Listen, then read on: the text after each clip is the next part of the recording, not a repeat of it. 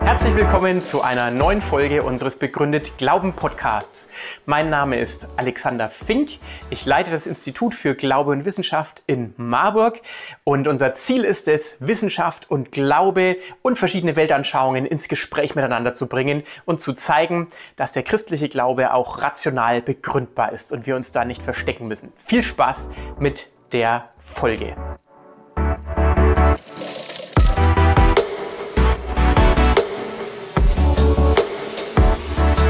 Einen schönen guten Abend nochmal von meiner Seite. Es gibt ja Fragen, die werden selten gestellt. Zum Beispiel die Frage, was fühlt eigentlich ein Schmetterling im Bauch, wenn er verliebt ist?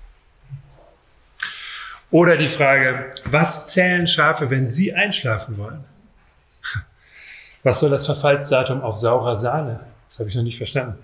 Oder eine sehr deutsche Frage, die mich zutiefst existenziell durchschüttelt und umtreibt, nämlich warum, warum ist eine Doppelhaushälfte nicht einfach ein Haus? Das habe ich mathematisch noch nie verstanden. Manche Menschen könnten sich jetzt auch fragen, was eigentlich der Titel dieses Abends soll. Ob das nicht auch so eine merkwürdige Frage ist. Macht uns die ständige Glückssuche unglücklich? Das klingt ja erstmal unlogisch das zu behaupten, dass Glückssuche unglücklich macht. Eigentlich könnte man auch meinen, wird man unglücklich, wenn man nicht sucht. Wer nicht nach dem Glück sucht, wer vielleicht gar nicht glücklich sein will, wird unglücklich. Ganz so weit weg ist das ja gar nicht von der Realität. Es gibt Menschen, bei denen hat man den Eindruck, dass sie sich in ihrem Unglück schon auch so ein kleines bisschen bequem einrichten. Das gibt es schon. Das darf man natürlich nicht einfach so behaupten, aber ganz gelegentlich gibt es das. Das nennt man manchmal in der Psychologie den sekundären Krankheitsgewinn. Ich weiß nicht, ob Sie davon schon mal gehört haben. Also, oder ob ihr schon mal davon gehört habt. Wenn jemand krank ist, dann meistens will er das nicht mehr sein und damit aufhören. Aber es gibt ganz gelegentlich auch äh, den Fall, dass jemand es eigentlich gar nicht so schlecht findet, bemitleidet zu werden und und dann immer so sagt, ach, jetzt ist, mir geht's ja so schlecht und im Grunde will er vielleicht gar nicht, dass sich was bessert. Das gibt's auch. Manchmal richten sich Menschen ein bisschen komfortabel in ihrem Unglück ein. Und trotzdem, und deswegen klingt es eben ein bisschen unlogisch zu sagen, Glückssuche macht unglücklich. Es klingt vielleicht auch typisch Theologe. Dass ein Theologe sagt, ja, man sollte nicht nach dem Glück suchen, das macht nur unglücklich. Lasst uns lieber dankbar und bescheiden sein und zufrieden sein mit dem, was wir haben. Und es klingt vielleicht erwachsen, so vom Glück zu reden, aber auch ein bisschen langweilig, nicht wahr? So ein kleines bisschen enttäuschend. Man denkt sich, früher dachte ich eigentlich immer, das große Glück wartet. Jetzt habe ich mich damit angefreundet, dass das gar nicht der Fall ist. Die Kirche sagt mir das auch. Wäre ein bisschen traurig, wenn das rauskommt, oder? Und deswegen habe ich eine kleine Überraschung für Sie und euch mitgebracht, nämlich für den christlichen, für den christlichen Glauben ist es gut, nach dem Glück zu suchen. Aus der Sicht des christlichen Glaubens ist es gut und richtig, nach dem Glück zu suchen und auch viel Glück zu erwarten. Es kommt nur darauf an, an der richtigen Stelle zu suchen. Aber eigentlich ist es gut und richtig, nach dem Glück zu suchen, so wie aus der Sicht des christlichen Glaubens auch alle menschlichen Bedürfnisse ursprünglich etwas Gutes sind. Sie treten oft in verdrehter Form auf oder sie führen manchmal zum Unglück, wenn Menschen ihnen egoistisch nachgehen. Aber die Bedürfnisse an sich sind in Ordnung. Das Bedürfnis nach Liebe, nach Anerkennung, nach Wertschätzung äh, und auch, auch die leiblichen Bedürfnisse sind alle ursprünglich Teil der guten Schöpfung Gottes. Und es ist nicht so, dass uns im christlichen Glauben abgewöhnt würde, Bedürfnisse zu haben ich betrachte mich wirklich nicht als Experten für den Buddhismus, aber so viel meine ich vom Buddhismus verstanden zu haben, dass uns im Buddhismus beigebracht wird, dass die Bedürfnisse selbst ein Teil des Problems sind und dass wir unsere Bedürfnisse selbst zurückschrauben sollten, weniger bedürfen sollen. Das wird uns im christlichen Glauben gerade nicht gesagt. Die Bedürfnisse sind gut. Es kommt nur darauf an, an der richtigen Stelle zu suchen. Und das gilt natürlich gerade auch für das Glück. Wo suchen wir nach dem Glück? Es gibt ja genügend Beispiele dafür, wie Menschen an der falschen Stelle nach dem Glück suchen. Ich weiß noch, wie ich vor Jahren mal in der schönen Stadt Wien zu Besuch war. Das war vor langer Zeit, da gab es noch gar kein Corona, da war es da einfach ganz easy, Urlaub zu machen. Und äh, wie jeder gute Tourist bin ich auch über den Zentralfriedhof von Wien gelaufen. Da sind viele berühmte Menschen beerdigt, Beethoven zum Beispiel. Und auf dem Weg zu den Gräbern von diesen berühmten Menschen kommt man an den Gräbern weniger berühmter Menschen vor, vorbei, äh, von denen allerdings einige sehr wohlhabend gewesen sein müssen. Das sieht man an den großen, nicht immer ganz geschmackssicheren Grabmalen, die für sie errichtet wurden. Tempel tempelartige Anlagen. Und auf einem dieser Grab, auf mehreren Grabsteinen, aber mindestens auf einem habe ich gesehen, wie jemand sich selbst hat in Stein meißeln lassen mit seinem Auto. Es war ein Mercedes. Es ist, es ist wirklich so. Es tut mir jetzt leid für alle Mercedes-Fahrer. Ich, ich habe inzwischen im Internet nachgeprüft. Es gibt mehrere solche Gräber. Es sind immer ausschließlich Mercedes, die da zu sehen sind. Und als ich das damals sah, dachte ich, wie traurig. Wie traurig, dass jemand glaubt, das von sich auf einen Grabstein meißeln zu lassen. Nichts gegen die Freude an guter Technik. Kein, kein Problem. Aber ist das das, was ich von mir erinnert haben möchte? Ich war der mit dem Auto? Das ist irgendwie traurig, wenn jemand meint, das ist der Sinn und Inhalt meines Lebens. Und ich dachte an das, was der Schauspieler Peter Ustinov mal gesagt hat. Der hat gesagt, niemand weiß, was der Sinn des Lebens ist, aber eins steht fest, es hat keinen Sinn, der reichste Mann auf dem Friedhof zu sein. Das nützt nichts. Also, nach dem Glück suchen ist gut und richtig, aber umso mehr kommt es darauf an, an der richtigen Stelle zu suchen. Das klingt so simpel, an der richtigen Stelle nach dem Glück suchen, aber wir fragen das vielleicht zu selten. Diese ganz simple Frage, was macht mich eigentlich wirklich glücklich? Ich meine, wir werden doch nicht am Ende des Lebens zurückblicken und uns fragen, meine Güte, hätte ich doch mehr Geld verdient. Hätte ich doch mehr Zeit im Internet verbracht. Hätte ich doch noch den nächsten Level bei diesem Computerspiel erreicht. Dann wäre ich richtig glücklich geworden. Wer wird sowas schon am Ende seines Lebens sagen? Wie finden wir es also raus, was uns wirklich glücklich macht? Ich nenne Ihnen und euch einmal eine Fährte, von der ich glaube, dass sie uns helfen kann. Und diese Fährte, die nenne ich immer das Gesetz von der Erhaltung der Unzufriedenheit. Wer mich über ein ähnliches Thema hat reden hören, wird das schon mal gehört haben. Ich halte das allerdings wirklich für wichtig. Das Gesetz von der Erhaltung der Unzufriedenheit. Das funktioniert folgendermaßen. Sagen wir mal, da ist man auf der Schule. Und auf der Schule ist es soweit ganz nett, aber auch ein bisschen nervig, weil es Lehrer gibt und Klausuren und, und man sagt sich, na gut, wenn man das alles hinter sich hat und endlich den Schulabschluss in der Tasche hat, also ein Mensch ist in den Augen der Gesellschaft, dann, dann bin ich glücklich. Dann hat mein Leben Sinn. Und dann merkt man, oh nein, jetzt kommt ja noch das Studium oder die Ausbildung. Gut, wenn ich das hinter mir habe, wenn ich den Abschluss in der Tasche habe von Studium oder von der Ausbildung, dann bin ich glücklich. Wenn ich erstmal einen Arbeitsplatz habe, für den Menschen Geld bezahlen, länger als sechs Monate lang. Ich habe gehört, dass es das gibt. Ja? Es gibt Menschen, die bezahlen Geld sogar so, dass man davon leben kann. Länger als selbst sechs Monate lang. Soll es geben. Dann bin ich glücklich. Wenn ich erstmal die Partnerin, den Partner fürs Leben gefunden habe, dann, dann bin ich aber dann wirklich glücklich. Wenn wir erstmal Kinder haben, wenn die Kinder erstmal durchschlafen, Klammer auf, passiert sowieso nicht. Ja? Beziehungsweise es gibt dann den direkten Übergang in der Pubertät, wo sie gar nicht mehr aus dem Bett kommen. Klammer zu.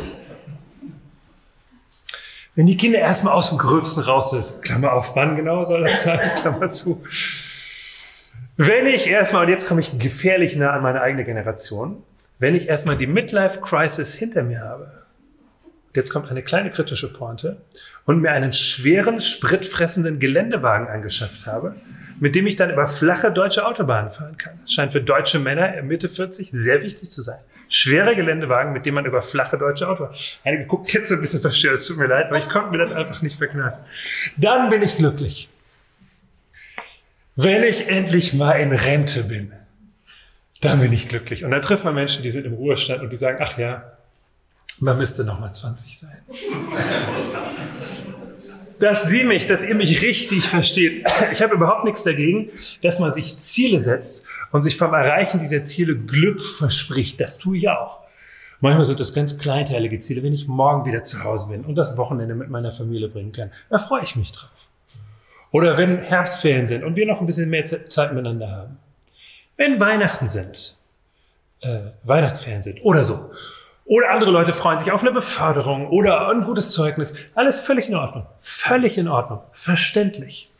Ich behaupte allerdings, dass auch in den größten Glücksmomenten, die wir erleben können, immer noch so ein Rest Unzufriedenheit bleibt, so eine Unruhe, die relativ bald wieder einsetzt und die uns denken lässt, empfinden lässt, das war gut, ja, aber das war es noch nicht. Da, da, da ist noch was, irgendwas fehlt. Also nichts gegen das Erreichen von Zielen und die Glücksmomente, die man sich davon verspricht. Aber ich glaube, oder es ist jedenfalls meine Erfahrung, es gibt eine tiefere Frage nach Glück und nach Sinn. Und Glück und Sinn hängen aus meiner Sicht sehr eng zusammen. Es gibt eine tiefere Frage nach Glück und Sinn, die kommt auch auf diese Weise nicht zur Ruhe. Denn eins funktioniert nicht im Umgang mit dieser Erhaltung der Unzufriedenheit. Aber eins, was ziemlich viele Menschen dennoch probieren, nämlich, dass sie das Gleiche tun wie vorher und nur die Intensität erhöhen, den Level hochschrauben. Sie sagen also, ich habe gedacht, wenn ich Geld verdiene, dann bin ich glücklich. Jetzt verdiene ich Geld, richtig glücklich bin ich nicht, muss ich vielleicht noch mehr Geld verdienen noch spannendere Leute kennenlernen, noch exotischere Urlaube machen, einen noch akkurater gepflegten Rasen haben, dann bin ich endlich glücklich. Und man muss mal Menschen fragen, die auf diesem Weg ziemlich weit gekommen sind. Die werden einem bestätigen, so funktioniert's nicht. Ich habe von einem Schriftsteller gehört, der unter Pseudonym Romane veröffentlicht hat, sehr erfolgreich war, ziemlich viel Geld verdient hat, der gegen Ende seines Lebens gefragt wurde, gibt es etwas, was Sie heute wissen? Von dem sie sich gewünscht hätten, dass man es ihnen gesagt hätte, als sie noch ein junger Mann waren. Was wissen sie heute, von dem sie sich gewünscht hätten, dass man es ihnen gesagt hätte, als sie noch ein junger Mann waren? Und dieser Schriftsteller sagte, ich wünschte, mir hätte irgendjemand gesagt, dass wenn man ganz nach oben kommt, dass da nichts ist. Er muss es wissen. Also dieses Prinzip, ich mache einfach das gleiche wie vorher und ich erhöhe nur die Intensität. Diese Art von Glückssuche, die kann tatsächlich unglücklich machen. Weil man auf die falsche Art und Weise sucht. Was also dann? Was hilft uns in dieser Situation weiter? Ich beschreibe jetzt, was ich als Christ zu diesem Thema denke und wie ich meine, dass das uns nach der, bei der Suche nach dem Glück hilft. Und das kleide ich mal in drei Gedanken. Der erste Gedanke, es ist vielleicht keine Überraschung, wenn wir merken, dass etwas fehlt. Es ist vielleicht keine Überraschung, wenn wir merken, dass etwas fehlt. Wir wissen nicht so genau, was da fehlt. Wir wissen aber, dass da etwas fehlt. Das ist ein kleines bisschen so, wie wenn man in seiner Wohnung oder in seinem Haus irgendetwas erledigen muss. Sagen wir mal, man befindet sich in Zimmer A und man möchte in Zimmer B etwas erledigen. Man geht also von Zimmer A nach Zimmer B. In dem Moment, in dem man Zimmer B betreten hat, weiß man allerdings nicht mehr genau, was man dort erledigen wollte. Einige nicken, ich bin ganz erleichtert, ich bin nicht der Einzige, dem so geht. Dann muss man manchmal nach Zimmer A zurückgehen, damit man sich erinnert, was man da tun wollte. Es kann ein geradezu, und das ist jetzt ein rheinisches Wort, ich komme ursprünglich aus dem Rheinland, ich überlege mal, wer es kennt. Es kann einen geradezu ramdösig machen. Kennen Sie dieses Wort? Also verwirrt, zutiefst verstört. Also man merkt, irgendwas fehlt, irgendwas stimmt nicht, ich weiß nur nicht genau was.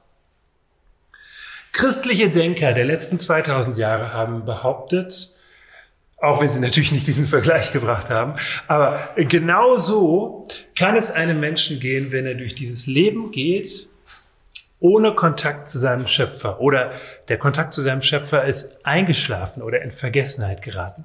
Dann merkt dieser Mensch, irgendwas fehlt. Ich merke, dass etwas fehlt, ich weiß aber nicht genau was. Und ich habe diesen Impuls, diese Lücke zu füllen, mit allem, was mir in den Sinn kommt, mit, mit, mit Erfolg, Besitz, Anerkennung, um diese Lücke zu füllen. Aber die Lücke ist gar nicht dafür da, damit gefüllt zu werden. Christliche Denker der letzten 2000 Jahre haben immer wieder gesagt, es ist gar keine Überraschung, wenn wir sowas merken, weil wir gebaut sind, konstruiert sind, entworfen sind für die Beziehung zu Gott. Das war vor 1600 Jahren. Hat der große Theologe und Philosoph Augustin das mal so gesagt in einem Gebet. Er hat gesagt, Gott, du hast uns zu dir hingeschaffen. und unruhig ist unser Herz, bis es Ruhe findet in dir. Gott, du hast uns zu dir hingeschaffen und unruhig ist unser Herz, bis es Ruhe findet in dir. Erstens, keine Überraschung, wenn wir merken, dass etwas fehlt. Zweitens, nicht nur uns fehlt etwas, sondern auch Gott. Ich habe in den letzten Abenden immer wieder versucht zu sagen, dass Gott, so wie in die Bibel beschreibt, nicht ein etwas ist, nicht etwas Abstraktes, sondern ein jemand, eine Person, also ein jemand, der Absichten hat und Eigenschaften, Gefühle, ja sogar Sehnsucht. Und wenn man Sehnsucht hat, dann kann einem etwas fehlen, wenn nämlich die Sehnsucht nicht gestillt wird. Gott wird in der Bibel beschrieben als jemand, der sehnsüchtig liebt, seine Geschöpfe liebt. Und wenn ihm auch nur der Kontakt mit einem einzigen seiner Geschöpfe abhanden gekommen ist, dann sucht er nach diesem einen Geschöpf, nach diesem einen Menschen, bis er ihn findet. Diesem Gott kann etwas fehlen. Ich beschäftige mich ja viel mit Philosophie und Philosophen ärgern sich manchmal über dieses Gottesbild und sagen, was ist das denn für ein Gott, dem was fehlen kann? Das kann auch gar nicht funktionieren. Aber so wird Gott in der Bibel beschrieben. Diesem Gott kann etwas fehlen. Wenn ihm auch nur der Kontakt zu einem einzigen Menschen abhanden gekommen ist, dann sucht er nach diesem einen Menschen, bis er ihn findet. Jesus erzählt an einer Stelle einmal ganz drastisch davon. Jesus sagt einmal zu den Menschen seiner Zeit, wisst ihr was? Gott ist wie eine Frau. Was, sagen die Menschen? Ja, sagt Jesus. Gott ist wie eine Frau, die hat zehn silberne Münzen. Diese zehn silbernen Münzen sind ihr ein und alles. Ich stelle mir diese Frau ungefähr so vor. Morgens geht sie zu ihrem Schreibtisch, macht die oberste Schublade auf. Da ist so eine kleine Schatulle drin. Sie holt sie raus, die Schatulle, und macht sie auf. Da sind die zehn silbernen Münzen. Und sie freut sich und strahlt und streichelt die Münzen. Vielleicht ist es eine Schwäbin. Und sie zählt. Eins, zwei, drei, vier, fünf, sechs, sieben, acht, neun, zehn. Super, alle noch da. Kiste zu, Kiste in die Schublade, Schublade zu. Sie geht nach draußen, tut so, was sie den Tag über zu tun hat. Abends kommt sie wieder. Zuallererst geht sie zu dieser Schublade, zieht die Schublade raus, holt diese kleine Schatulle raus. Da sind die Münzen. Wunderbar. Sie zählt nur noch mal zur Sicherheit. Eins, zwei, drei, vier, fünf, sechs, sieben, acht, neun. Eins, zwei, drei, vier, fünf, sechs, sieben, acht, neun. Das kann doch gar nicht sein. Heute Morgen waren es da noch zehn. Ich habe die Kiste zu, Schublade zu, Sie macht Licht. Im ganzen Haus macht sie Licht. Es ist schon dunkel. Sie macht überall Licht. Und sie fängt an zu suchen. Sie schiebt die Möbel zur Seite. Sie rollt die Teppiche zur Seite und sucht und sucht und sucht, bis sie diese eine Münze wieder hat. Und was tut eine Frau, wenn sie etwas wiederfindet, was sie lange vermisst hat? Das haben mir führende Frauen bestätigt. Sie ruft alle ihre Freundinnen und Nachbarn zusammen und feiert ein großes Fest, weil sie sagt, meine Münze, mein Erbstück, ich habe sie wiedergefunden, komm, feiert mit mir. Das Lustige an der Geschichte ist, dass Jesus sie erzählt, um damit zu veranschaulichen, ganz genau so geht es Gott, wenn ihm der Kontakt zu einem einzigen Menschen abhanden gekommen ist, dann sucht er nach diesem einen Menschen, bis er ihn findet. Ich bin tatsächlich überzeugt, dass Gott genauso sucht nach jedem von uns, auch nach jedem von Ihnen und jedem von euch. Und wie macht man das, sich von diesem Gott finden zu lassen? Eine Möglichkeit, eine erste Möglichkeit ist, dass man genau das zu ihm sagt, in Gedanken zu ihm sagt, ich hätte gerne diesen Kontakt mit dir. Ich würde das gerne erleben, was das heißt, angeschlossen zu sein an diese Quelle des Glücks. Ich kann nicht behaupten, dass daraufhin dann alles ganz einfach wird. Ich kann es sogar versprechen, dass das nicht passiert. Ich kann versprechen, wenn man sich von Gott finden lässt, wenn man dieses Gespräch mit Gott beginnt, dann sind gerade nicht alle Sorgen weg. Manchmal wird das in christlicher Verkündigung so ein bisschen geradezu behauptet, nach dem Motto, kommt zum Glauben, dann wird alles ganz easy, ganz leicht. Das stimmt nicht unter den Bedingungen dieser Welt wird nicht alles leicht. Es ist nicht so, dass wir zu Menschen werden, die sagen, ach, mir geht's so gut. Man reiche mir ein Problem. Ja, manche Dinge werden sogar schwieriger, weil man anfängt, die Welt anders, komplizierter wahrzunehmen. Aus der Sicht Gottes werden manche Dinge plötzlich anstrengender, weil man plötzlich anfängt, Verantwortung zu übernehmen und so weiter. Also es sind nicht alle Sorgen weg, es, sind, es ist auch noch nicht alle Sehnsucht sofort gestillt. Aber was sich ändert ist, ich kenne dann die Adresse für meine Sehnsucht. Ich weiß, diese tiefe Sehnsucht, die mich immer nach vorne treibt, die auch durch die höchsten Glücksmomente nicht gestillt wird. Jetzt kenne ich die Adresse. Und die Adresse heißt Gott, so wie er sich in Jesus zeigt.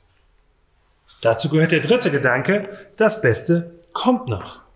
Es ist ein bisschen ungewohnt, äh, das so offen zu sagen, aber, aber ich meine es ernst. Ich glaube, dass diese Beziehung, die Gott uns anbietet, dass sie jetzt beginnen kann, in dieser Welt Auswirkungen hat, uns hilft, dieses Leben zu gestalten und dass sie zugleich über den Tod hinaus Bestand hat. Also ich glaube, dass wenn ich diese Beziehung mit Gott eingehe, dass ich dann sozusagen als Freund von Jesus, als Freund von Gott durch dieses Leben gehe und dass Jesus zugleich mit mir durch das Leben geht und auf der anderen Seite des Todes, auf der Schwelle des Todes auf mich wartet und sagt, und ich helfe dir auch über diese Schwelle. Und diese Freundschaft, die wir hier begonnen haben, die gilt auch in Ewigkeit. Genau das hat Jesus mal von sich gesagt. Er hat gesagt, ich bin die Auferstehung und in Person. Ich bin die Auferstehung und das Leben. Wer an mich glaubt, der wird leben, selbst wenn er stirbt. Ich glaube, dass das stimmt. Ich habe auch Gründe dafür, das zu glauben. Und die haben vor allem mit der Auferstehung von Jesus zu tun. Und Sie und ihr tut mir einen Gefallen, wenn ihr mich gleich in der Fragerunde danach fragt. Ähm, aber ich möchte mich jetzt mal darauf konzentrieren, zu überlegen, was das denn für Auswirkungen hat, wenn man die eigene Sehnsucht nach Glück auch vor dem Horizont der Ewigkeit denkt. Dann braucht man, dann brauche ich gerade nicht mehr alles Glück vom Hier und Jetzt zu erwarten. Und kluge Beobachter unserer Kultur beobachten aber genau das, dass wir in einer Kultur leben, die diese Ewigkeitshoffnung weithin vergessen hat und der deswegen nichts anderes übrig bleibt, als alles Glück, allen Sinn vom Hier und Jetzt zu erwarten. Und deswegen so viel wie möglich Lebenserfahrung, Genuss, äh, spannende Erlebnisse in dieses Leben steckt und geradezu Panik schiebt, man könnte irgendwas Entscheidendes verpassen, denn wir haben ja nur anscheinend diese 70, 80 Jahre, wenn es hochkommt. Bloß nichts verpassen. Und das Widersinnige daran ist, das Paradoxe daran ist, wenn man so an das eigene Leben rangeht, bloß nichts verpassen, bloß keinen falschen Karriereschritt, bloß nicht die falschen Leute kennenlernen. Gerade dann, das ist, ist ein sicheres Rezept, ziemlich unglücklich zu werden. Wenn man bei jeder Entscheidung denkt, huch, auf keinen Fall falsch entscheiden. Das kann einen geradezu lähmen. Wenn man dagegen sagt, natürlich freue ich mich über alles Glück, was ich hier erlebe und natürlich versuche ich auch mein Glück zu mehren und Entscheidungen zu treffen, die mich glücklich machen, selbstverständlich. Aber ich erwarte gar nicht, dass ich alles Glück, was ich gerne hätte oder wonach ich Sehnsucht habe, schon hier und jetzt erlebe, sondern ich glaube, das Eigentliche kommt noch. Wenn man das so empfindet, da kann man sehr viel entspannter mit den Wegen und Umwegen des Lebens umgehen und sagen, okay, dann ist es jetzt eben so. Ich brauche nicht die Panik zu haben, irgendwas Entscheidendes zu verpassen. Das Entscheidende kommt noch. Das Witzige ist, das hilft uns gerade jetzt und hier, das kleine, unscheinbare, alltägliche Glück viel bewusster zu genießen. Denn das, interessanterweise, stellt sich meistens ein, wenn man gerade nicht danach sucht. Das ist die eine Ausnahme. Dieses kleine alltägliche Glück, das passiert meistens so nebenher.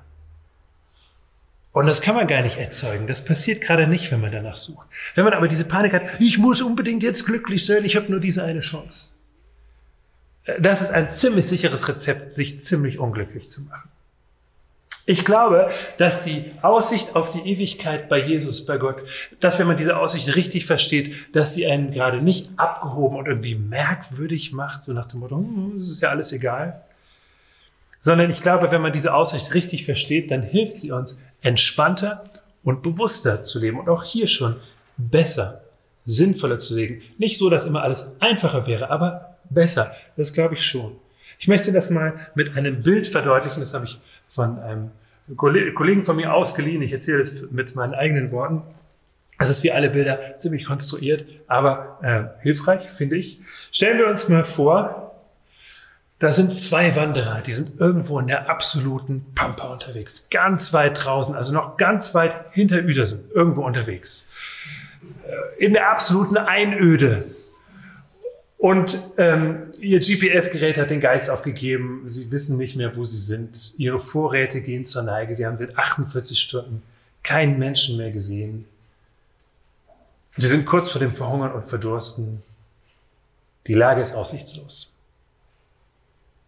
Stellen wir uns jetzt vor, einer von den beiden fängt auf einmal an, ganz fröhlich zu werden und tanzt um den anderen herum und sagt, soll ich dir meinen letzten Schluck Tee anbieten? Soll ich deinen Rucksack tragen? Oder soll ich vielleicht dich tragen? Gut, könnte man sagen, in solchen extremen Belastungssituationen kann es schon mal vorkommen, dass jemand so ein bisschen austickt. In Wirklichkeit aber, und jetzt wird es konstruiert, hat dieser eine Wanderer im Unterholz ein Schild gesehen, da steht drauf, Rasthof zum Hirsch, 200 Meter links. Kost und Logis für Wanderer frei. Das ist sehr konstruiert, das gebe ich zu. Die Situation der beiden Wanderer hat sich in diesem Moment nicht geändert. Aber die Aussichten des einen Wanderers haben sich geändert und das verändert sein Verhalten im Hier und Jetzt. Verstehen Sie, versteht ihr? Wenn, wenn ich weiß, dass ich auf die Ewigkeit zulebe, dann habe ich zum Beispiel die Chance, zu anderen Menschen zu sagen, und ich persönlich bin nicht besonders gut daran, aber ich habe die Chance, zu anderen Menschen zu sagen, weißt du was? Ich kann dir auch von meiner Zeit abgeben. Ich habe ewig viel davon. Oder weißt du was? das, was in dieser Welt so, so wichtig ist, so, so viel Wert hat, in der Ewigkeit ist es gar nicht so wichtig, dann brauche ich mir auch nicht so viel Sorgen drum zu machen. Mein Doktortitel zum Beispiel ist in der Ewigkeit nichts wert. Zweieinhalb Jahre habe ich dafür investiert. Alles für die Katz aus Sicht der Ewigkeit. In dieser Welt hat er schon einen begrenzten Nutzen. Aber aus Sicht der Ewigkeit ist er ziemlich unwichtig. Und das hilft zu sortieren. Das, was in den Augen der Gesellschaft oft wahnsinnig wichtig ist, wie viel hast du, wie viel giltst du, ist aus der Sicht der Ewigkeit oft ziemlich unwichtig. Das, was aus der Sicht der Gesellschaft gar nicht auffällt, wie begegnest du Menschen im Kleinen, wie ehrlich bist du, wie glücklich bist du, das ist aus der Sicht der Ewigkeit oft sehr viel wichtiger. Merken Sie, wie diese Aussicht plötzlich die Sicht auf das ganze Leben ändert und uns hilft, auch wenn das große Glück noch wartet, jetzt schon von dieser Aussicht zu zählen und jetzt schon besser, nicht einfacher, aber besser und sinnvoller zu leben. So sieht es also aus, wenn man sein Glück sucht. Und zwar an der richtigen Stelle, nämlich in Gott selbst. Das waren spannende Gedanken. Ich glaube, es lohnt sich nochmal kurz drüber nachzudenken. Äh, wenn noch Fragen sind, meldet euch gerne, melden Sie sich gerne über unsere Webseite iguw.de zum Beispiel, äh, übers Kontaktformular oder schickt Sie eine E-Mail oder über Facebook oder Instagram. Wir reagieren darauf. Wir sind gespannt. Und wir hoffen, wir sehen uns bald wieder.